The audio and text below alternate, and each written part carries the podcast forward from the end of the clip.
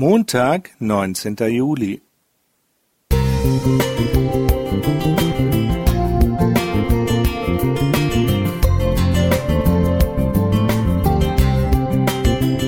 Ein kleiner Lichtblick für den Tag.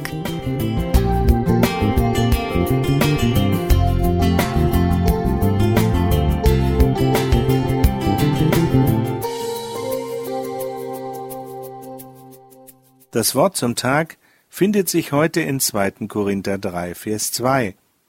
Ihr seid unser Brief in unser Herz geschrieben, erkannt und gelesen von allen Menschen. Die meisten Briefe, die in unseren Briefkästen landen, sind mittlerweile Werbebriefe. Generationen vor uns schrieben persönliche Briefe viel mehr als wir heute. Vor mir liegen zwei dicke Bücher, die nur Briefe enthalten. Das eine trägt den Titel Dein treuer Vater. Der Vater ist der Maler Ludwig Richter, der seinem zur Schwermut neigenden Sohn Heinrich ermutigende Briefe schrieb, so am 30. Juni 1874. Herzlich leid ist mir's, dass du immer wieder mit Anfechtungen beladen und geplagt bist, mit Melancholie und Zweifel. Und der Brief schließt mit dem Wunsch und mit dem Gruß Gott segne dich, dein treuer Vater. Das andere Buch, das vor mir liegt, enthält 172 Briefe des Ehepaars Helmut und Freier Moltke, geschrieben 1944 bis 1945. Helmut Moltke war nicht an dem Attentat auf Hitler beteiligt, aber er hatte davon gewusst, und das genügte, ihn zum Tode zu verurteilen. Während er im Gefängnis in Berlin-Tegel auf seine Hinrichtung wartete, schrieb er seiner Frau fast täglich einen Brief, den sie meist auch täglich beantwortete. Der Gefängnispfarrer schmuggelte diese Briefe an der Zensur vorbei.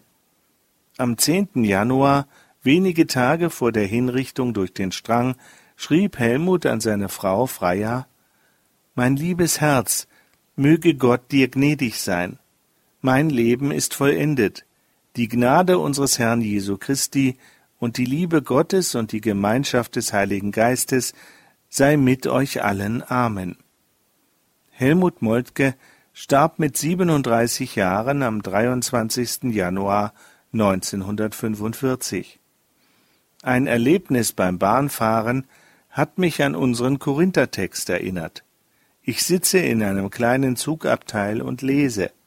Die Frau mir gegenüber macht sich zum Aussteigen fertig. Ich stehe auf, um ihr in den Mantel zu helfen.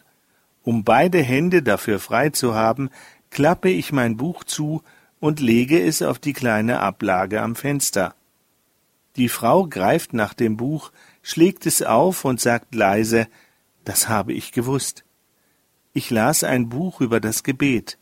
Meinte sie erkannt zu haben, dass ich Christ bin? Woran hat sie das gemerkt, obwohl ich kein Wort mit ihr geredet hatte? Ihr seid ein Brief erkannt und gelesen von allen Menschen. Lasst uns solche Briefe Gottes sein, die den Nächsten im Blick haben und dadurch auf seine Liebe hinweisen. Lothar Reiche Musik